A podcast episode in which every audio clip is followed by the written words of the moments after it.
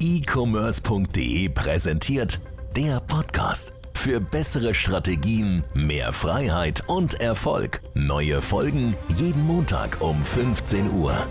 Ganz herzlich willkommen heute zu einer neuen Folge hier beim e-commerce.de Podcast. Heute mit einem ganz besonderen Gast aus unserem wunderschönen Nachbarland Österreich. Ähm, Frau Margot äh, Königshofer haben wir heute mit dabei, äh, die im Bereich Sourcing ähm, ja auch mittlerweile, glaube ich, ein bisschen bekannt ist. Ich zumindest bin damals über Facebook-Werbung auf euch äh, aufmerksam geworden. Äh, Fabrik für jedermann ähm, hilft sozusagen Online-Händlern dabei oder allgemein ähm, Händlern dabei, ähm, Hersteller zu finden, Lieferanten zu finden, Systemlieferanten zu finden. Aber ich würde sagen, Margot, am besten du stellst dich einmal kurz selbst vor und dann legen wir los und sprechen einfach mal über das Thema Sourcing, Hersteller finden, aktuelle Probleme in China und ähm, was man dagegen tun kann. Super, danke Niklas, danke für die Vorstellung, danke auch vielmals für die Einladung. Du hast schon gesagt, ich äh, bin die Margot Königshofer. Ich habe vor jetzt circa sechs Jahren die, die Procfit gegründet. Das ist eine Sourcing-Agentur mit Zielgruppe Startups, junge Unternehmer, FBA, Amazon-Seller und generell Online-Händler. Mhm. Und was wir tun, ist sehr einfach. Wir bauen Lieferketten auf. Beziehungsweise, wenn es schon Lieferketten gibt, dann optimieren wir diese Lieferketten. Und das machen wir halt mittlerweile seit sechs Jahren.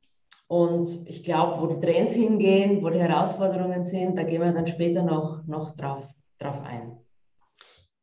Ja, sehr cool. Also ich glaube, ganz zum Anfang können wir mal über ein Thema sprechen, was jetzt gerade sehr akut ist.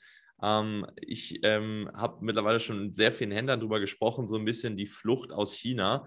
Ähm, immer mehr Leute suchen nach Herstellern an anderen Orten, primär natürlich in Europa. Vielleicht kannst du einmal ein bisschen was erzählen zu der Situation in China und warum du denkst, dass, dass es aktuell viele Hersteller, äh, viele Händler gibt, die eben Hersteller woanders suchen.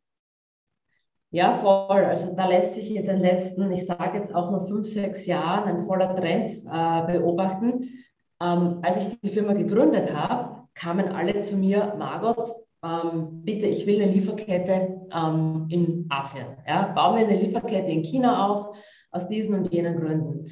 Und das hat damals ja auch alles gepasst. Nur jetzt haben wir verschiedenste Änderungen erlebt in den letzten Jahren. Ja? Ähm, sowas wie Corona, ja, was uns äh, alle leider bestens ein Begriff ist. Und das hat wirklich zu einer Dynamik am Markt geführt, wie es, glaube ich, nicht denkbar war. Nämlich, äh, wie es so schon heißt, Lieferketten sind im Wandel. Ja? Und wir haben es heute schon gesagt, für mich ist die Türkei das neue Asien. Es ist ja so, dass vor allem die Produkte, die jetzt im Onlinehandel sind, einen sehr starken Preisdruck ausgesetzt sind. Ja? Ja. Prinzipiell, wir können jede Lieferkette aufbauen in Europa. Aber wenn es jetzt wirklich um preisaggressive Produkte geht, bauen wir zu 90 Prozent jetzt Lieferketten in der Türkei auf.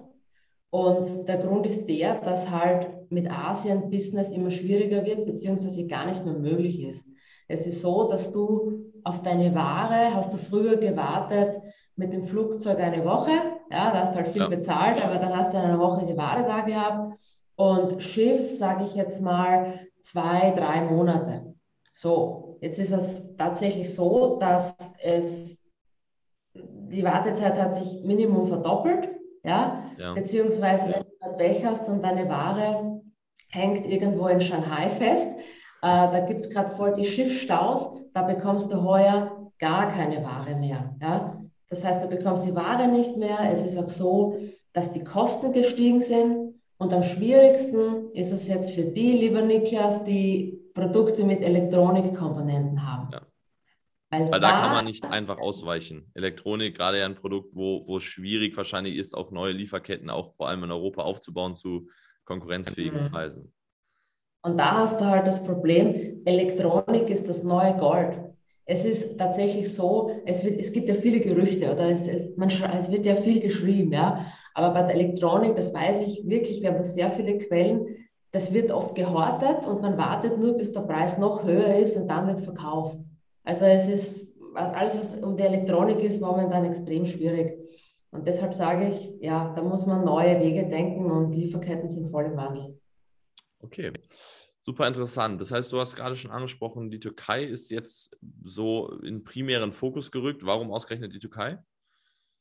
Weil die Türkei ähm, politisch interessant ist. Man denkt jetzt auch an den, an den Konflikt, den es ja leider in Russland, ähm, äh, Russland den Russland-Ukraine-Konflikt, ja, ja, wo wir jetzt draufgekommen sind, wie viele Produktionen von russischem Gas abhängig sind. Das ist Wahnsinn. Ja, 90 Prozent der Verpackungshersteller in Deutschland äh, fahren ihre Produktionen mit russischem Gas. So, ja. die Türkei ist da unabhängig, ja, was die Rohstoffe betrifft. Die Türkei ist auch, was die Corona-Regeln betrifft, nicht so streng und nicht so starr wie Asien. Die haben ja die Null-Corona-Politik. Das heißt, wenn du hier einen Vorfall hast, die, die, die schließen die Fabrik und du weißt in Asien nicht, wann die wieder hochfahren. Und diese Parameter machen halt die Türkei im Moment so interessant.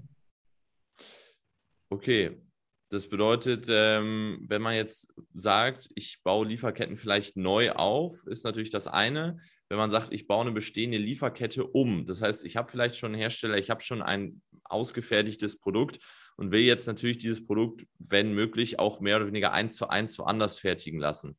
Ähm, mit was für einem Zeitaufwand oder mit was für einem allgemeinen auch Aufwand kostentechnischer Seite kann man da so grob rechnen? Das ist natürlich von Produkt zu Produkt sicherlich immer unterschiedlich, aber vorausgesetzt, es gibt jetzt die Möglichkeit, äh, Lieferketten für das Produkt auch in Europa gut aufzubauen. Womit kann man da ungefähr rechnen? Ähm, das ist eine gute Frage, die sicher ganz viele deiner Zuhörerinnen und Zuhörer interessiert. Jedoch lässt sie sich pauschal wirklich nicht beantworten, weil es auf die Warengruppe drauf ankommt. Ja? Es kommt darauf an, um, um welches äh, Produkt geht es. Ähm, overall kann ich nur sagen, wenn ich wirklich, und man muss wirklich immer TCO betrachten, also Total Cost of Ownership, was kostet mich das Produkt gesamt, wenn ich es aus Asien herhole. Das heißt die Produktkosten, aber auch der Transport, der Zoll und auch die Opportunitätskosten, die mir entgehen, also wenn ich nicht verkaufen kann. Und wenn ich das alles vergleiche mit Türkei, aber auch mit Osteuropa und teilweise auch mit Made in Germany, ähm, kann ich gleich sein, kann ich ein Nullsummenspiel haben, ähm, kann ich 15, 20 Prozent teurer einkaufen. Ja? Aber es ist das vielleicht für alle, was ich mitgeben kann. Der Gap ist keinesmals mehr so, der Preisgap, wie es vor Jahren mal war. Die Preisschere wird immer kleiner, weil eben aus den benannten Gründen die Produktion äh, in Asien immer teurer wird. Super interessant finde ich auch. Also Preisschere wird kleiner, nicht dadurch, dass es unbedingt in Europa günstiger geworden ist, sondern dass eben China oder Asien im Allgemeinen auch teurer geworden ist. Wir haben natürlich auch eine Inflation, das heißt, die Produktverkaufspreise steigen ja auch. Ähm, aber was ich auch nochmal äh, super interessant finde, ist natürlich, das haben wir jetzt auch schon in mehreren äh, Folgen auch hier im Podcast auch mal thematisiert gehabt, sind halt, dass diese Overall-Kosten gar nicht so unterschiedlich sind, natürlich auch durch die Frachtkosten. Aber was du gerade auch gesagt hast, ein sehr spannender Punkt, sind halt diese Opportunitätskosten. Und das sollte sich halt jeder auch mal im Gedächtnis haben, wenn man jetzt natürlich ein neues Produkt sourced und da sechs Monate drauf wartet, dann äh, entgehen einem natürlich Verkaufsmonate und teilweise, wenn man es vielleicht in Europa sourced, könnte man schon nach zwei oder drei Monaten am Markt sein und hat dann dementsprechend auch einiges an Monaten, wo man ähm, doch ja schon Umsätze, Gewinne etc. fahren kann, gerade auch wenn es mal ein bisschen schneller gehen muss. Und auch natürlich, Voll. ja. Voll, sorry, Niklas, wollte ich jetzt gar nicht unterbrechen, aber da fällt mir echt noch was Wichtiges ein, ähm, wenn es ums Thema Cashflow geht. Ja, du, du weißt das ja auch selbst, wenn du in Asien sourst, ja, dann wollen die mal einen X-Betrag Anzahlung. Ja, dann wollen die den nächsten X-Betrag, wenn die Ware den, den, den Hafen verlässt.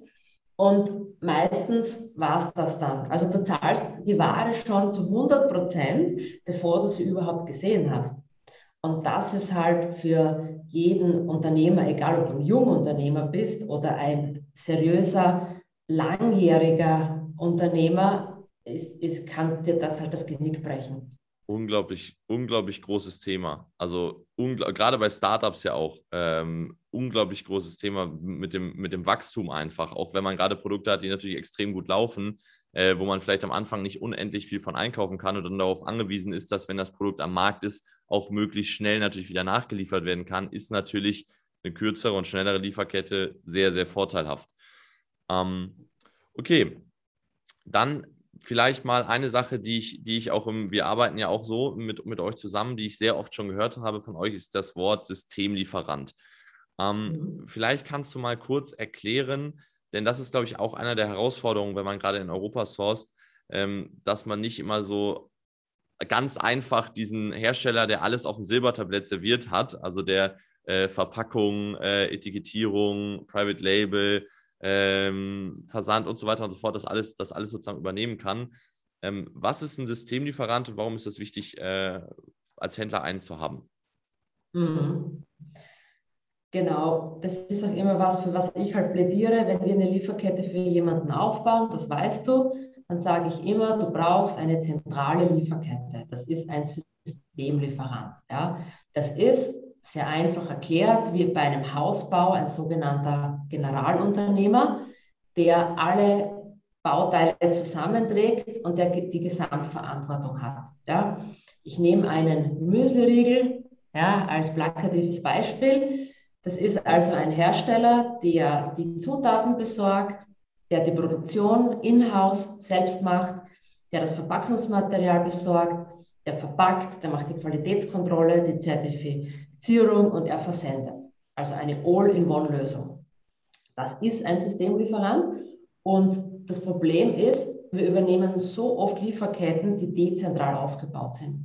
Das heißt, Startups ähm, oder Online-Händler, egal, ja, die suchen sich halt einen Hersteller für die Verpackung, einen für die Produktion, dann sourcen sie oft selbst die Zutaten und dann soll das alles irgendwie funktionieren. Aber das endet halt echt immer im Chaos, weil du kannst nicht eine, also dieser Ressourcenaufwand, den du reinstecken musst, um das zu steuern, das ist Wahnsinn. Und einer von den Playern baut immer Mist. Einer ist ja. immer. Und der eine schiebt dann auf den anderen und dann crasht die Lieferkette. Dann funktioniert das Ganze nicht. Und zu deiner Frage, ja, es ist tatsächlich schwer, diese Systemlieferanten zu finden, ähm, herauszuarbeiten und halt Bock drauf zu machen, dass die mit einem arbeiten wollen. Und das haben wir auch wir uns über Jahre aufgebaut. Ne? Wir haben mittlerweile ein Herstellernetzwerk aus 70.000 Suppliern weltweit, Europa, Asien, Amerika. Und klar, das ist eine Arbeit, die man, die man da reinstecken muss und die findet man auch nicht so einfach auf, auf Google oder auf wer liefert was. Da ist ja. es vielleicht der beste Ansatz, wenn man halt auf Messen geht und vielleicht halt auf Messen, wenn man das in Eigenregie machen möchte, versucht, die halt zu finden. Okay, alles klar. Das bedeutet, äh, man sollte immer, wenn man auch an Hersteller herantritt oder allgemein, wenn man, äh, wenn man eine Lieferkette für sich, äh, für sich aufbaut, ist es aber wichtig, dass man schaut, dass das alles aus einer Hand kommt und nicht, dass man äh, 20 Hände miteinander verbinden muss, erst um dann am Ende das, äh, das fertige Produkt zu haben. Genau, exakt, Niklas. Cool. Ähm, dann vielleicht, und das ist eine Sache, die, die finde ich mal besonders interessant, weil ich glaube, sie ist am Ende des Tages eine der, der wichtigsten Sachen, gerade auch für uns als Amazon-Händler oder auch allgemein im Onlinehandel. Es ist natürlich so, dass, dass man nicht unbedingt immer Produkte verkaufen will, die schon x Leute so eins zu eins mehr oder weniger verkaufen, sondern man hat ja meistens, wenn man jetzt ein neues Produkt oder eine neue Marke an den Start bringt, irgendwie die Intention, was zu verändern, was anzupassen, vielleicht auch eine Idee, ähm, wenn man jetzt ähm, Lieferketten neu aufbaut und nicht, ich sag mal, jetzt diesen Standardweg über Alibaba geht, wo es gefühlt irgendwie äh, schon, schon, schon was alles äh, irgendwo gibt. Ähm. Wie herausfordernd, beziehungsweise auch, wie lange dauert das in der Regel, bis ein Hersteller sich an sowas anpassen kann? Sprich, also ähm, natürlich auch hier ganz klar, wenn man jetzt äh, aus dem äh, aus dem Mixer irgendwie ähm, einen Mixer bauen will, der gleichzeitig noch eine Mikrowelle ist und sonst was, dauert es wahrscheinlich länger. Aber ich sage jetzt mal normale, überschaubare Anpassung. Wie lange dauert das etwa, bis, bis so ein Hersteller in Produktion gehen kann und sowas mit angepasst hat? Ja, ähm, wieder von der Warengruppe abhängig, ja. aber da kann ich klare Zahlen geben. Ja. Reden wir von Lebensmitteln, reden wir von Mode, ja, dann schaffst du das in drei bis vier Monaten aktuell. Das war auch schon mal kürzer, aber ich sage aktuell mit den ganzen Situationen, die wir halt am Markt haben. reden wir jetzt aber von ähm, Spritzguss, Elektronikartikel, Gamingartikel, ja, da haben wir einige Lieferketten, die wir gerade aufbauen und bearbeiten. Da bist du schon bei 10 bis 12 Monaten. Ja, also wirklich von Kickoff, du hast die Daten beisammen bis über, du machst dein erstes Lieferlos und, und, und du gehst in den Markt. Okay, das bedeutet, wenn man wirklich auch komplexere äh, Produkte source, die auch aus verschiedenen Komponenten, dann zum Beispiel Elektronik bestehen, deutlich, deutlich länger. Ähm, Okay, alles klar. Das ist ja schon eine Zeit, das ist ja auch wichtig, das mal so zu hören, um das dann auch mal einzuplanen. Ähm, mhm. Gerade auch wenn man neue Produkte äh, an den Start bringen möchte. Ähm, vielleicht jetzt auch nochmal so allgemein, das habe ich auch schon mehrere Leute gefragt, die so in diesem Sektor unterwegs sind. Du hast jetzt schon mhm. sehr von der Türkei geschwärmt. Was sind noch so interessante Länder, äh, außer China jetzt äh, für, fürs Thema Sourcing? Vielleicht hast du noch so zwei, drei Beispiele und welche Produktgruppen vielleicht in diesen Ländern besonders äh, lukrativ sind. Ja, voll. Äh, ich muss leider immer wieder auf die Warengruppe zurückkommen, weil es ist ja. so beim Sourcing. Jede Warengruppe hat ihr Land oder ihre Region. Ähm, wir bauen voll viele Lieferketten immer mehr auch jetzt Made in Germany auf, ja, weil es das Produkt einfach hergibt. Ähm, damit meine ich, ich kann den Verkaufspreis so setzen, dass ich eine gute Marge habe. Und marketingtechnisch ist das so interessant, dass es sich halt einfach auszahlt. Ja? Und da muss ich schon sagen, eben, wenn ich jetzt von Gaming- und Entertainment-Artikeln spreche, ähm, dann bauen wir meistens die Lieferkette in Deutschland auf mit einem deutschen Systemlieferanten, der halt eigene Produktionen in der Türkei oder sonst wo hat, ähm, auch in Asien hat, aber das ist eine eigene Produktion. Und er sorgt ja dann, dass genügend Stock von den Artikeln in Deutschland sein muss. Ja? Der baut das dann hier zusammen. Das heißt, das Assembly findet hier statt. Und du weißt ja, dort, wo der größte Teil der Wertschöpfungskette ist, das, das darfst du am Produkt ausloben. Ja. Das heißt, wir machen viel Made in Germany, was so Gaming-Produkte betrifft. Ja? So natürlich auch Food und Beverages, ja wo Regionalität immer wichtiger wird und Nachhaltigkeit, auch in der Dachregion, also Deutschland, Österreich, Schweiz. Ähm, wir sind ganz stark oder viel in Osteuropa, wenn es um Bekleidung und um, um Möbel geht. Ja? Ähm, aber wenn es dann tatsächlich um Küchenequipment geht, beispielsweise, dann sind wir halt in der Türkei. Oder um einzelne Komponenten, ich sage jetzt irgendwas ja, ein sehr großes Campingprojekt laufen, ja, wenn es um Aluprofile dafür geht, da sind wir schon wieder in der Türkei. Wenn es um 3D-Druckerzubehör geht, ja, sind wir schon wieder in der Türkei. Also kommt drauf an. Deswegen machen wir immer ausführliche Strategiegespräche, wenn wir ein Projekt eingehen, wo wir genau reinhören, um welches Produkt geht es, die Warengruppe. Ja. Und dann wird ja gleich vorgeschlagen, dann müsste die Lieferkette halt in der Region sein, damit es auch funktioniert. Okay. Alles klar. Das bedeutet, ähm, finde ich auch immer interessanter, Made in Germany natürlich auch aus Marketinggründen, auch allgemein Made in EU, aber mh, hm, das vergisst man auch oft, dass man natürlich, wenn man sowas auch auf sein Produkt mit Recht draufdrucken kann, auch äh, nochmal höhere Preise verlangen kann, beziehungsweise viele Kunden auch einfach bereit sind, nochmal ein bisschen mehr Geld auszugeben, besonders natürlich irgendwie Made in, in Germany oder vielleicht auch bei dem einen oder anderen Produkt auch mal sowas wie Made in Italy oder France oder sowas, wenn es so ein bisschen in, in den Luxusbereich äh, rein, äh, reingeht. Cool. Ähm, das heißt, auch das vielleicht nochmal äh, eine Sache, die viele Leute immer auch gar nicht so ganz checken, gerade wenn es äh, auch um dieses Thema äh, Lieferanten geht, ist das ja bei den wenigsten Produkten, die aus ganz vielen verschiedenen äh, Teilen bestehen, natürlich ist es meistens so, dass es nicht von einem Hersteller kommt, auch wenn man es in China bestellt. Wenn ich jetzt zum Beispiel irgendwie einen Gaming-Stuhl oder sowas kaufe, der aus was weiß ich wie vielen einzelnen Komponenten besteht, dann ähm, ist das sicherlich meistens nicht aus einer Fabrik gekommen, äh, sondern kommt halt aus mehreren. Das heißt, die Leute in Asien haben dann vor Ort halt ihr System auch selbst schon aufgebaut, ihre Lieferkette. Und ähm, das ist ja auch eine Sache, bei der ihr dann sozusagen unterstützt, wenn man das einfach in anderen Ländern auch machen möchte. Ähm, aber das zum Beispiel finde ich auch nochmal super interessant, dass du das gerade gesagt hast, dass man teilweise Hersteller in Deutschland hat, die selbst dann Teile des Produktes noch aus Asien sourcen. Bestes Beispiel kennt jeder, ist ja Autoindustrie. Ähm, da kommen ja auch sehr viele Sachen aus ganz vielen verschiedenen Ländern und dann zusammengetragen. Ähm, und, äh, und am Ende des Tages ist es dann doch oder wirkt zumindest auch als, als, als Made in Germany. Ja. Ähm, und das bringt mich vielleicht noch zu, zu einem Tipp ja, für alle, die, die da zuhören, ähm, was man vielleicht gar nicht so weiß oder was einem gar nicht so bewusst ist. Ähm, natürlich haben viele begonnen oder machen es noch viele, sie sourcen direkt aus Asien. Ja, das heißt, mit einem Asiat also sie sind in Kontakt mit einem asiatischen Produzenten und von dem bekommen sie die Ware. Dann, dann bist du aber, wenn du das so aufsetzt, deine Lieferkette als, als Kunde, der Inverkehrbringer der Ware. Das heißt, du hast die Produkthaftung über, was auch eine sehr riskante Sache sein kann. Wenn du jetzt aber einen Systemlieferanten hast, der in Deutschland halt seinen Sitz hat, der hat aber eine eigene Produktion in Asien und er importiert es für dich, er lagert es hier zwischen und, und, und liefert dann dein Produkt aus. Dann ist er der Inverkehrbringer der Ware und, und haftet fürs, für, für die Produkthaftung, wie man so schon sagt. Ja. Und nicht mehr du als Kunde. Das heißt, das ist auch ein wesentlicher Vorteil, wo du dich halt absichern kannst. Okay.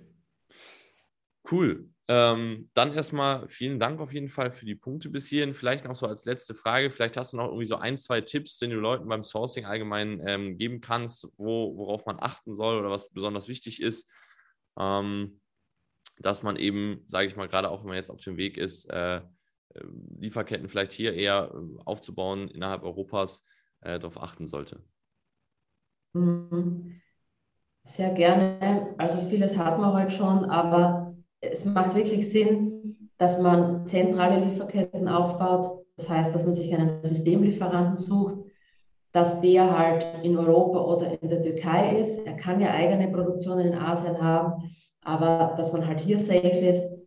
Und da, der dritte Punkt, also es gäbe noch viele, aber die wesentlichen, ja, und der dritte Punkt ist der, dass das viele vergessen, einen zweiten Lieferanten zu haben. Viele verlassen sich auf einen für ihr Produkt.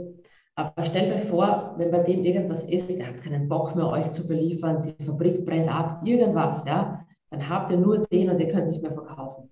Das heißt, wir nennen das Dual Sourcing, dass man sich halt für seine Hauptartikel einen zweiten Hersteller aufbaut. Und noch dazu in einer zweiten Region, weil dann ist man noch flexibler. Das heißt, angenommen, du hast jetzt schon eine Lieferkette in Asien, dann kannst du ja auch dort lassen, ja, ähm, und noch ein bisschen was bestellen und abnehmen. Du wartest sowieso ewig zur Zeit, bis du das Produkt bekommst, aber du hast diese Lieferkette. Und ähm, als zweite Lieferkette baust du sie halt eine in Europa Stück für Stück auf.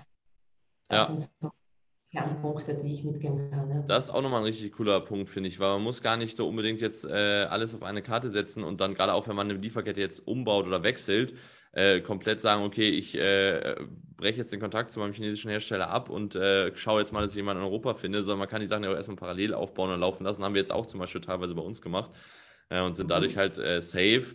Äh, in Anführungsstrichen müssen natürlich ein bisschen länger warten, gerade in Asien, aber ähm, haben da zumindest noch den Hersteller und können halt parallel dann relativ entspannt die Sachen in Europa aufbauen, ohne da Gefahr zu laufen, auf einmal gar keinen Hersteller mehr zu haben. Und ähm, ja, das ist auf jeden Fall nochmal ein cooler Punkt. Super, dann vielen Dank dir, Margot. Also ähm, bei Interesse könnt ihr ja gerne mal äh, vorbeischauen ähm, bei Procfit, Fabrik für jedermann. Und ähm, dir vielen Dank und äh, weiterhin auf jeden Fall euch weiterhin viel Erfolg. Gerne, Niklas. Danke für die Einladung.